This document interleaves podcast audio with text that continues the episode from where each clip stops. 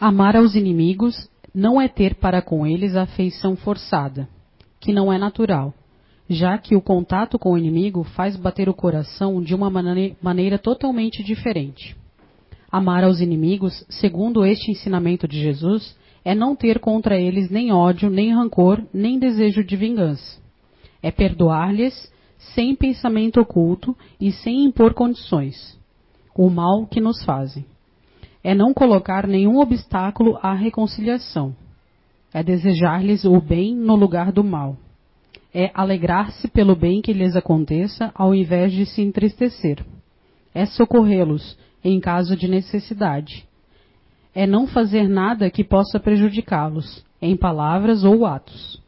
É, enfim, pagar-lhes todo o mal com o bem, sem intenção de os humilhar. Quem fizer isto, estará seguindo o mandamento: amai-vos, amai aos vossos inimigos. Amar aos inimigos é um absurdo para o incrédulo. Aquele para quem a vida presente é tudo, vê apenas que seu inimigo, um, em seu inimigo um ser nocivo e perturbador, de, de sua tranquilidade e de qual somente a morte pensa dele e, pode se livrar. Daí o desejo de vingança. Ele só terá motivo para perdoar se for para satisfazer seu orgulho aos olhos do mundo. O próprio ato de perdoar, em certos casos, parece-lhe uma fraqueza, indigna de si. Se não se vingar, nem por isso deixará de guardar rancor e um secreto desejo de fazer o mal. Para que, aquele que crê, especialmente para o espírita, a maneira de ver é completamente diferente, pois observa as coisas com as vistas do passado e sobre o futuro, e percebe que a vida presente não não passa de um momento. Ele sabe que, ela, que, pela própria destinação da terra é natural encontrar nela homens maus e perversos, que as maldades das quais é vítima fazem parte de provas que devem passar. E essa noção mais esclarecida que tem o faz ver os problemas da vida de forma menos cruel, venham eles dos homens ou das coisas. E se ele não reclama das provas, não deve reclamar contra aqueles que delas são os instrumentos se ao invés disso se lamentar, de se lamentar, agradecer a Deus por pô-lo à prova, deve agradecer a mão que ele oferece a ocasião de mostrar a sua paciência e resignação. Este pensamento o leva a perdoar naturalmente e fazer ser, sentir que, quanto mais generoso for, mais se engrandece aos seus próprios olhos e fica fora do alcance do ódio do, do seu inimigo. Obrigado, Júlio. Obrigado, Tatiana. Boa noite a todos. Olha que interessante, essa leitura foi escolhida pela Júlia ainda há pouquinho, há uns minutos atrás, e tem tudo a ver com esse tema de hoje, né? Aliás, um tema, diria que delicado, né? Rancor. Quem daqui nunca sentiu pelo menos uma mágoa, né? O rancor já é um sentimento mais forte. Eu estava no dicionário diz o seguinte: rancor, sentimento de profunda aversão provocado por experiência vivida, um forte ressentimento. Começa com a mágoa, depois a gente ressente essa mágoa, isso pode evoluir então para um estado aí de rancor. Que seria então um estado mais grave, vamos dizer assim. Mas ninguém está imune a isso, certo? Isso é natural nosso, é natural do nosso estágio de evolução. Todos nós somos imperfeitos, e exatamente por isso estamos sujeitos a esses deslizes, vamos dizer assim. O problema é quanto tempo eu fico com isso. Não é sentir. Porque a gente é magoado, a gente se sente ofendido o tempo todo. A gente se decepciona com pessoas, muitas vezes porque cria expectativas, né? Na maior parte das vezes é isso, a gente cria expectativas e acaba tendo uma decepção. Por quê? A gente a expectativa nossa é que determinada pessoa agisse de tal forma em relação a nós e ela agiu de uma forma completamente diferente. E aí a gente se decepcionou. É culpa nossa mesmo. Culpa de uma imagem que a gente criou aí, que na verdade não tem a ver com a realidade da outra pessoa. A gente espera reações baseado nas nossas construções pessoais. Eu não posso esperar que alguém que pratica um assalto à mão armada hoje ainda, pense da mesma forma que eu penso, porque ele não teve as experiências que eu tive, não viveu as experiências que eu vivi ainda. Então, ele não se construiu ainda nesse ponto. Não está nesse ponto. E todos nós estamos em estágios diferentes. Isso é natural. O que não é natural é eu achar que todo mundo deve agir da mesma forma. Ah, tem uma historinha, eu acabei, fiz uma cola aqui, mas não, não, não, guardei, não guardei a historinha. Tinham três monges que estavam se dirigindo a um, a um mosteiro que ficava bem distante. Dava alguns dias de viagem. E logo no início da viagem eles tiveram que atravessar um rio. Quando chegaram lá, os três na beira do rio, tinha uma mulher que queria atravessar o rio também. Estava com medo da correnteza. Aí um deles se ofereceu para ajudar, colocou a mulher nos ombros, atravessou o rio, se despediu da mulher e pronto, seguiram viagem. Seguiu dali, seguiram dali dois dias. Durante os dois dias de viagem, até quase chegar lá no mosteiro, os dois outros monges estavam de cara feia. Ficaram bicudos lá com, com aquele monge que ajudou a mulher. E aí ele resolveu perguntar: vem cá, o que está acontecendo? Vocês dois de cara feia comigo aí? Fiz alguma coisa errada? Fez. Fez sim. Você sabe que nós somos monges e fizemos um juramento de não ter qualquer tipo de contato com mulheres, especialmente físico. E você carregou aquela mulher nos ombros e então quebrou as regras. Aí eles têm razão. Eu carreguei aquela mulher por talvez uns cinco minutos até atravessar o rio. Mas e vocês? Estão carregando ela por dois dias. E aí, né, uma historinha bem simplória, mas que serve de ilustração.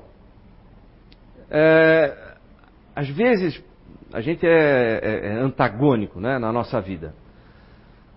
Aquilo que nós exatamente nós não queremos, que é sentir coisas ruins, que nós não queremos, não queremos é, é, é, é sentir mágoa, ressentimento, rancor, é exatamente o que a gente acaba fazendo mais, por justamente não cortar, não cortar esse cordão que nos liga.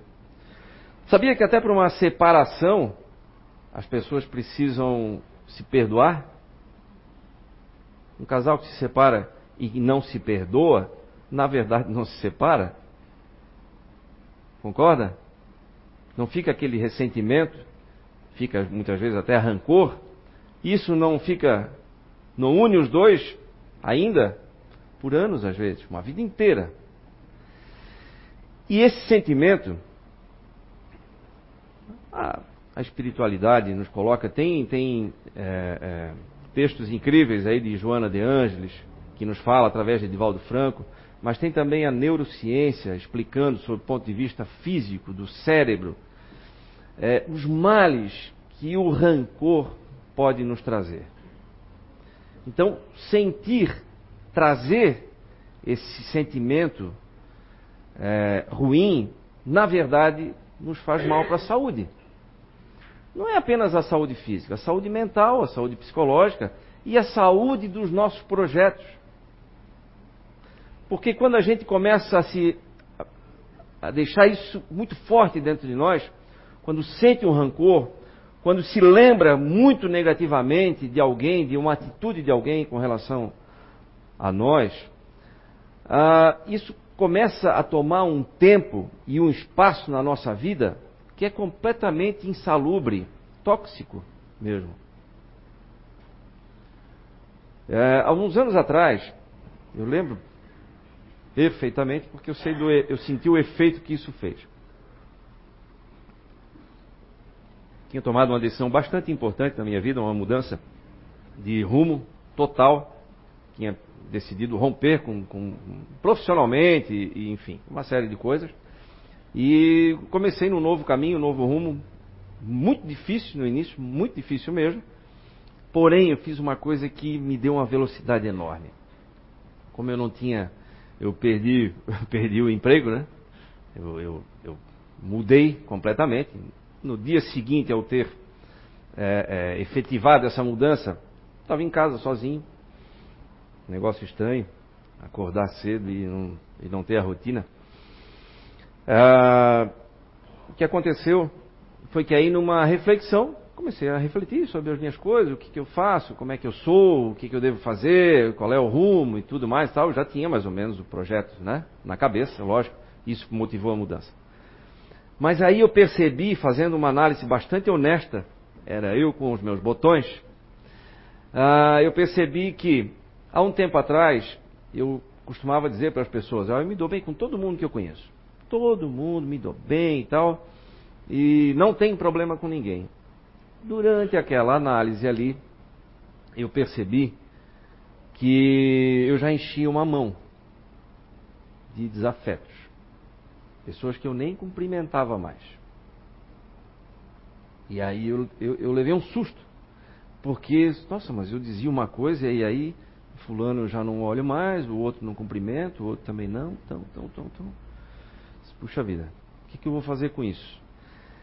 Preciso eliminar isso, porque aí agora que eu detectei, aquilo ficou como um cartaz na minha frente, né? Eu não posso ficar, isso aqui está me atrapalhando a visão. Eu tenho muita coisa para fazer agora. E tinha mesmo, muita coisa para fazer. Imagina quando, quando a gente começa um projeto novo, a gente precisa de todas as nossas habilidades, de toda a nossa energia, de todo o nosso empenho e de toda a nossa saúde para que tenha uma possibilidade maior de aquilo dar certo. Não é uma certeza. É uma possibilidade de que o nosso novo projeto dê certo. Agora, se eu estou todo bagunçado, se eu né, tenho mágoa e ressentimento, rancor, tenho desavenças, tenho ódio, tenho tudo isso, todos esses sentimentos tóxicos dentro de mim, como é que eu posso querer que um projeto novo vá adiante? Vocês lembram que semana passada nós falamos aqui sobre aborto e teve um num trecho desse assunto Uh, eu estava falando ali sobre, sobre a explicação do Dr. Hernani Guimarães Andrade sobre modelo organizador biológico e como ele funciona na formação do novo corpo a partir da concepção. Quem estava aqui vai lembrar disso. E que quando a, a gente, como espírito reencarnante, começa a se ligar naquele novo corpo que começa a se formar, quando é uma célula ovo, essa ligação é muito frágil. Depois que vira um embrião, começa a se fortalecer, mas ainda é muito frágil. Mas é essa ligação que faz com que eu, através do meu perispírito, do meu mob, comece a conduzir a formação daquele corpo. Certo? E que, nesse momento, o espírito que vai reencarnar pode, através da sua vontade, dos seus medos, dos seus receios, recuar e não vou mais reencarnar. Com isso ele consegue se desligar. Aí daí então muitos abortos espontâneos que a gente acredita que foram espontâneos, na verdade foi o próprio espírito reencarnante que provocou, certo? Bom, eu disse isso por quê? Porque assim como uma uma nova encarnação para nós, os nossos projetos também são frágeis quando estão no início. Quando eu tenho, eu estou planejando um novo emprego, um novo negócio, morar numa nova cidade, um novo relacionamento, eu estou pensando nisso, eu tenho apenas a intenção, ele é muito pequeno ainda, é muito frágil. Então é fundamental, assim como um, um feto, que eu proteja de todas as maneiras, de todas as influências externas. E mais do que isso, das minhas próprias influências negativas e ruins, tóxicas. E o, talvez uma das melhores maneiras, tem outra, é, que seria o segredo, né? guardar esse projeto. Guardar, ao guardar esse projeto, significa fechar a boca mesmo, né? Fica quieto. Se está aqui na cabeça, pensa primeiro e se tiver que falar para alguém, fale somente para as pessoas que vão se envolver diretamente nele. E mais ninguém. Sua esposa ou seu marido vai se envolver? Não vai. Não fala. Pelo menos por enquanto, deixa ele virar um embrião, deixa crescer um pouquinho mais, deixa ficar um pouquinho mais forte e depois fala. Porque essa influência externa, às vezes, pode matar o nosso projeto. Que ainda eu não tive todas as respostas para ele. E aí, às vezes, as pessoas perguntam: ah, mas e, e se acontecer isso? E se for, se for assim? E se o país. Enfim. Né? Às vezes, as pessoas, sem querer, sem ter essa intenção, acabam matando projetos da gente. Então, é importante duas coisas: que eu proteja dessa forma, através do silêncio mesmo, né? e outra muito importante é proteger do que está dentro de mim. Ora, se o meu ambiente interno está completamente poluído, com tudo isso que eu falei há pouco, com rancor, né? com, com mágoa, com ódio, com sentimento de vingança, porque isso também é uma consequência depois. Muitas vezes, quando a gente desenvolve um sentimento de rancor, a gente quer se vingar. Como se aquilo fosse me devolver a alegria, a satisfação, a felicidade. E é falso. Experimente se vingar para ver o que acontece. Piora. Pode momentaneamente dar uma sensação de vitória, mas depois vem a ressaca disso. Então eu preciso, para que eu tenha um projeto saudável da minha vida, eu preciso me proteger internamente disso. Como é que eu faço? Como é que eu me desligo de rancor? Como é que eu elimino isso? Perdão. Talvez seja o melhor e o maior antídoto para isso tudo é o perdão. E perdão não quer dizer que eu tenha que ser superior, não, gente. Perdoe, nem que seja por uma questão de inteligência. Perdoe, nem que seja por uma questão de proteção pessoal. Perdoe para proteger o seu projeto, o seu novo projeto. Mas perdoe, seja qual for o motivo, perdoe. Isso vai fazer uma diferença tão grande e aí, voltando lá naquele, naquela listinha que eu havia feito, e aí o que, que eu fiz? É difícil, né? Chegar para uma pessoa que faz muito tempo que a gente nem se olha mais. E vou chegar lá, ao fulano. Olha, tu me perdoas? Ou então, estás perdoado? Vai soar meio estranho, né? É um negócio difícil de a gente fazer. Pelo menos eu acho. Tem muita gente que tem facilidade com isso, eu não tenho. Não tenho. Aí o que, que eu fiz? Mentalmente fui fazendo um exercício, um por um. Peguei o primeiro na lista e tal. Puxa, por que mesmo que a gente brigou? Nem lembro mais. Ah, gente, fiz uma oração de gente que tudo dê certo para ele e que a gente não fique mais preso com esse sentimento ruim, que tudo corra bem. Coincidentemente, essa pessoa eu encontrei num domingo de manhã numa panificadora que eu praticamente nunca havia ido nem sabia se ele frequentava ou não. Naquele dia eu fui naquela tal panificadora. Panificadora de bairro, pequenininha, né? Eu entrei, duas portas de entrada, eu entrei por uma e esse cidadão entrou por outra. Quando nós, a gente deu de frente para o balcão, não tinha ninguém do outro lado do balcão. Mas eu já tinha feito aquele meu exercício. Aí eu olhei para ele e disse assim, ó, vamos fazer o seguinte, eu passo para o lado de dentro, te atendo, depois a gente inverte aqui, tu me atende, a gente deixa ir aí e vai embora. Pode ser, ah, tá, pode. Pronto. Foi só um jeito ali, uma brincadeirinha boba, de mostrar para eles, oh, não tem mais nada. Ok? E ele mostrou que não tinha mais nada porque riu, achou graça. Uma coisa bem, né, uma brincadeira tolinha. Mas ele mostrou para mim, ficou muito claro aquilo. Tanto é que depois a gente cumprimentou normalmente cada vez que se passavam um pelo outro e tal.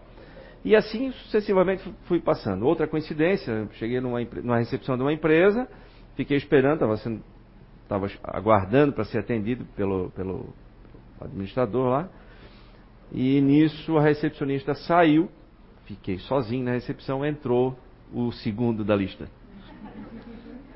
Aí ele entrou e olhou, só tinha eu para olhar na recepção. E aí eu disse, estás querendo falar com fulano? que dedução inteligente, né?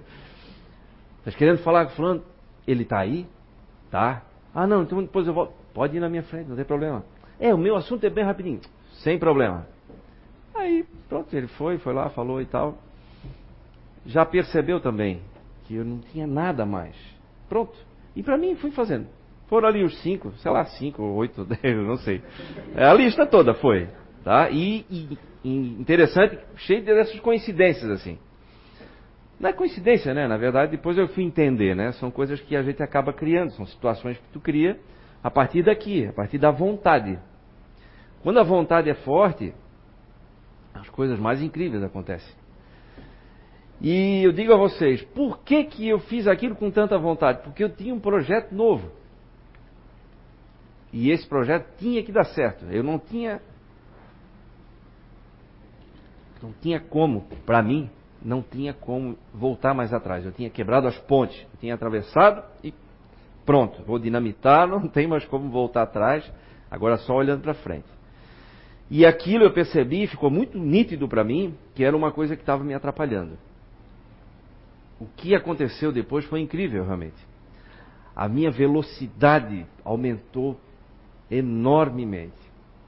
O raciocínio mudou, a gente começa a enxergar coisas que não via antes, ou seja, a nossa visão se amplia.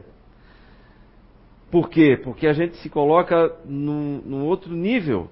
Não estou dizendo que fiquei superior a ninguém, não, não, não. É que a gente sai daquele sentimento raso, elimina essas toxinas todas e enxerga melhor. Eu posso afirmar para vocês porque aconteceu isso. Então, se alguém tem um projeto novo aí para ganhar dinheiro, né, isso dá dinheiro também, viu gente? Eliminar toxinas dá dinheiro. Se tem um projeto novo para melhorar a saúde, obviamente que eliminar toxinas, embora sejam psicológicas, elas não são tão sutis assim quanto a gente pensa, porque envolve energia, tudo que envolve energia envolve uma série de reações é, bioquímicas também no nosso corpo. Então está diretamente ligado à saúde. Quem está com um projeto novo para um, um novo relacionamento, gente, com certeza absoluta, a gente ter uma vida mais leve, mais alegre, melhora os relacionamentos? Ou vai dizer que a gente se relaciona bem com alguém rancoroso? Alguém conhece alguém rancoroso? Não precisa levantar a mão, por favor, né? Está tá sendo filmado aí, gente. Isso aqui depois vai para a internet, vocês vão se complicar. Mas, né, mentalmente, é, conheço. Né, não precisa atacar. Né, mas quem conhece alguém que carrega muito rancor dentro de si, isso fica evidente, lógico, né? É bem claro, né? Quando a gente conhece alguém, aquela pessoa amarga, né? Azeda, que fala mal, e geralmente tem um alvo definido. Ah, hoje, agora, nesse momento que a gente vive no Brasil, a gente consegue detectar uma série de pessoas carregando um monte de rancor por causa da questão política. A gente vê pessoas esclarecidas e, e em tese, pacíficas, trocando, mandando mensagens para a gente no celular, aí via redes sociais e tudo, é, achando que alguém mereceu um tiro na cabeça. Olha que coisa absurda. Quer dizer que nós não podemos ter ideias diferentes?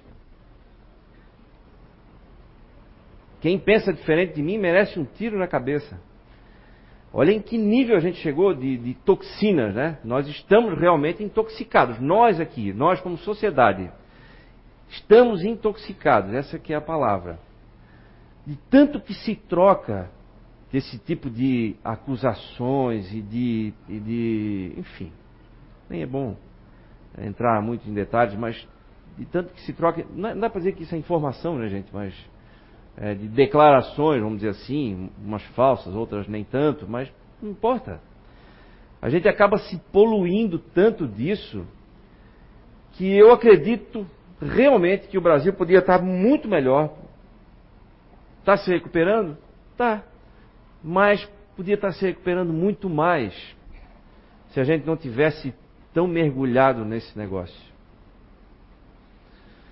Né? Se a gente não tivesse tão intoxicado com isso, com essa questão de, de querer brigar, de querer ter razão, de querer atacar, de querer justificar violências aí, as mais absurdas. Tá vendo? É, tá, tá vendo? Olha com quem se meteu. Quando se fala em direitos humanos, só um parênteses, né? As pessoas pensam logo numa entidade que tem uma sede, uma série de pessoas trabalhando lá dentro daquela sede e vão lá então para defender os direitos humanos. Direitos humanos é um conceito que todos nós devemos defender. E são uma série de direitos. Então, quando se fala, por exemplo, em bandidos, ah, lá vem direitos humanos de novo. São direitos humanos. Direito de quem é humano. Se aquela pessoa feriu o direito de outro, ele está atrasado ainda, mas vai ter correção. Não, não tem mais jeito, tem que matar a gente. Nós sabemos aqui que a reencarnação é um fato. Adianta eu matar, ele vai voltar ainda do mesmo jeito, talvez pior, talvez melhor. Mas essa é a maneira? Ora, se eu quero salvar, se eu quero melhorar a sociedade, não é mais lógico que alguém que entra numa penitenciária e saia melhor de lá, por pouco que seja, eu não vou estar protegendo essa mesma sociedade, não vou estar melhorando, não vou estar elevando o nível? Então, é mais lógico, né? É uma questão de lógica. Mas vou parar por aí, porque senão daqui a pouco. É, é, pode acontecer. Tem gente que vai. Olha aí, ó. Sei não. Para mim já é. Do, né? Já vamos mudar as cores aqui. Né? E não é, não é isso, gente. O foco não é esse. O foco aqui é falar exatamente da toxicidade desse tipo de sentimento. E eu falo, por isso que eu falava aqui de projetos.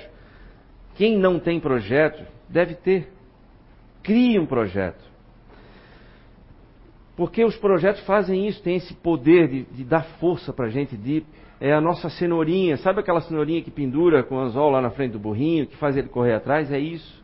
Projeto. Se eu tenho um projeto, ah, eu tenho muita vontade de fazer um serviço voluntário, mas eu não sei e tal alimente esse projeto. Vá em frente. Peça aqui na casa espírita ou numa igreja do seu bairro. Peça para ajudar. Posso ajudar de alguma maneira? Isso é um novo projeto. Porque isso nos move, isso é combustível, isso é renovação e isso faz com que a gente fique mais saudável. Agora, é fundamental que a gente utilize dessas ferramentas que estão aí e o perdão talvez seja a mais eficaz delas, né? para a gente se desligar daquilo. Quando a gente perdoa alguém, não quer dizer que aquela pessoa vai ficar livre das consequências do mal que ela fez, se é que fez mal. Porque muitas vezes é uma interpretação nossa, como eu falei no início. Às vezes é a pessoa não agiu como eu acho que ela deveria ter agido em relação a mim. E aí eu acabo acusando ela de, de ter errado. Mas ela não errou. A intenção não era ruim e, na verdade, ela não errou. Mas eu esperava outra, outra coisa e acabei me ressentindo, magoei e acabei até criando um rancor por conta daquilo ali. Então é importante que é, eu saiba disso e perdoe para que eu corte essa ligação. Caso a pessoa realmente tenha culpa, caso tenha sido algo realmente muito grave, no momento em que eu perdoar, eu me desligo daquela frequência. E aí eu elevo a minha frequência, como se eu tivesse, como se eu fosse um balão de gás aí, está preso numa cordinha, naquilo lá, naquele sentimento ruim, naquilo, eu corto a cordinha, eu me desligo disso, eu posso subir, eu fico mais leve. Na verdade eu já sou leve, só que eu estava preso. Todo mundo tem, é, todo mundo foi criado, né, a imagem e semelhança de Deus, não é assim que está escrito? Por quê? Porque todos nós temos esse germe, o germe da perfeição. Só que no meio do caminho, nós vamos chegar lá. Mas no meio do caminho, às vezes a gente se atrapalha. Por quê? Porque a gente está se construindo e a gente vive experiências. E essas experiências é que nos constroem, como eu já falei no início. Então, não quer dizer que eu tenho que me martirizar, é, é, é, me encher de culpa porque, ah, eu sou uma pessoa ruim, porque eu, eu sinto raiva, porque eu estou ressentido, ou porque eu tenho rancor com relação a alguém ou algumas pessoas e tal. Não, gente, isso também é natural. Dá para resolver? Claro que dá. Tudo dá para resolver. Nada é irreversível. Então, se dá para resolver, vamos resolver.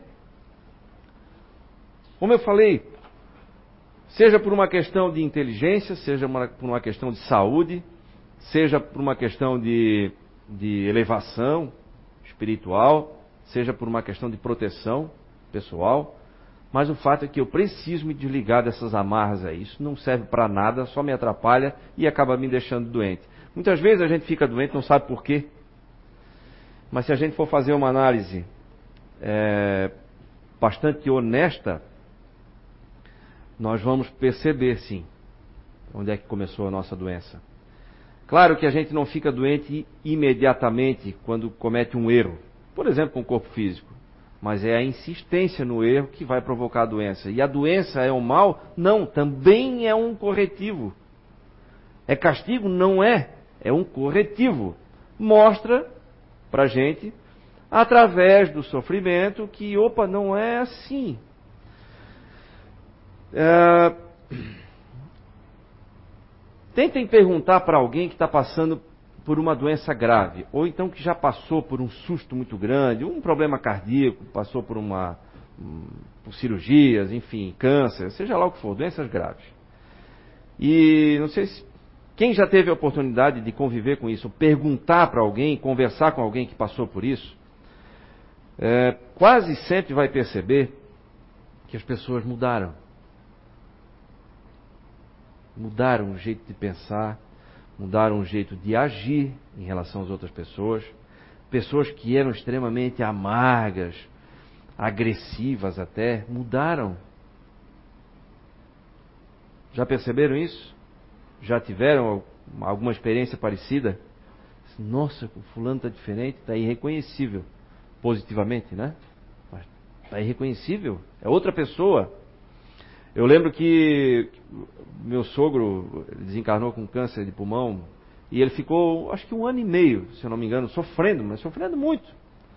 Não, imagina, não dava para respirar direito, né, e tal. E foi lá, foi definhando realmente.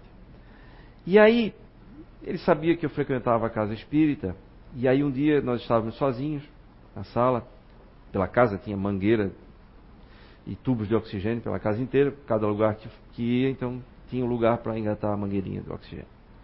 E aí, num dia desse, ele perguntou assim para mim: Júnior, por quê? Por que dessa doença?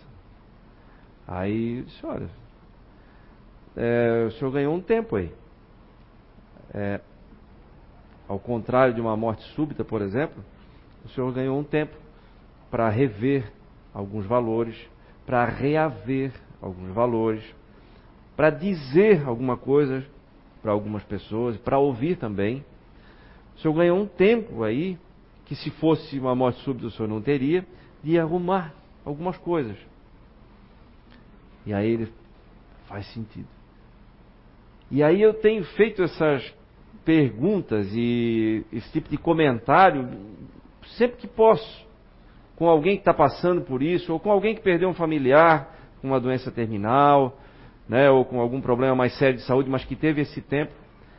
E, olha, eu não lembro de ninguém que tenha respondido diferente. Todos me disseram, Júnior, foi fundamental esse período da doença, mesmo que não seja para recuperar, mesmo que seja para desencarnar, mas foi fundamental na nossa família. Cansei de ouvir isso. Falo agora, eu não lembro de nenhum caso que não tenha sido assim. Por quê? Porque a doença não é um castigo. Ela é aquilo, é um acúmulo de algumas coisas que eu tenho feito, ou sentido, ou de atitudes, até com o meu próprio corpo, lógico, mas que aí depois chega naquele ponto, opa, peraí, peraí, peraí, peraí, para, para, para, não. Está errado. E aí eu tenho chance de me reinventar.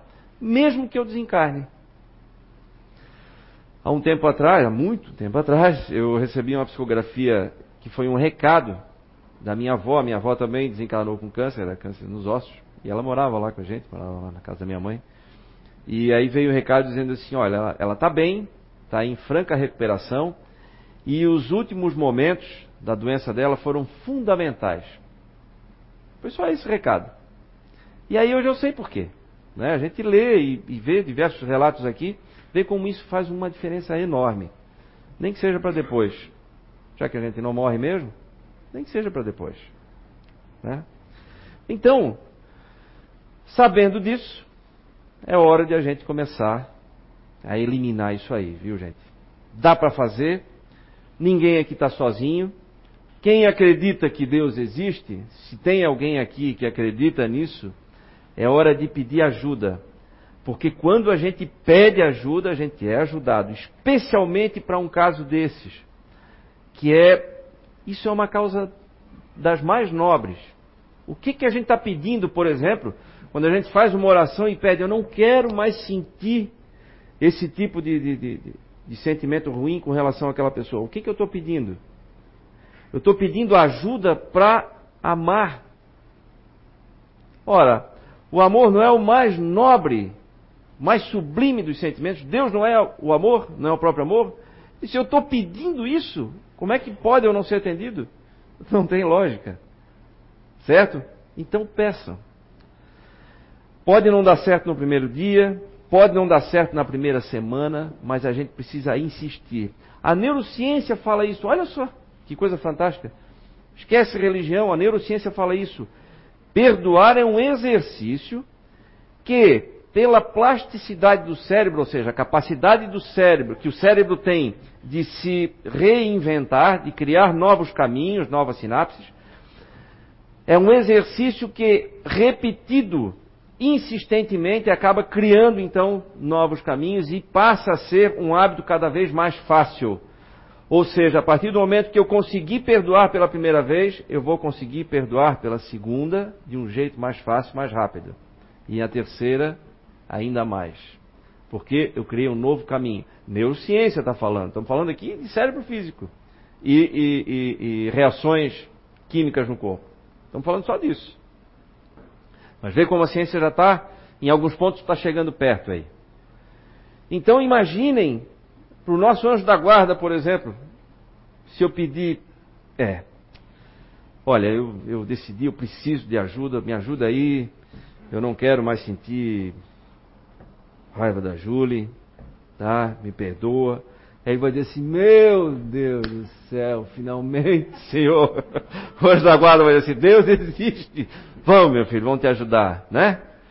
Vai fazer isso, porque é tudo que quer. É tudo que o nosso guardião quer. Ele é superior a nós. E ele está aqui prontinho para nos ajudar. É para pegar pela mão, só que precisa da gente permitir que isso aconteça, né? Então vamos pedir pedir em oração funciona, posso garantir para vocês, e vai fazer uma diferença enorme na nossa vida e nos nossos projetos. Ok? Tá bom. Fica a dica. Paramos por aqui. Obrigado.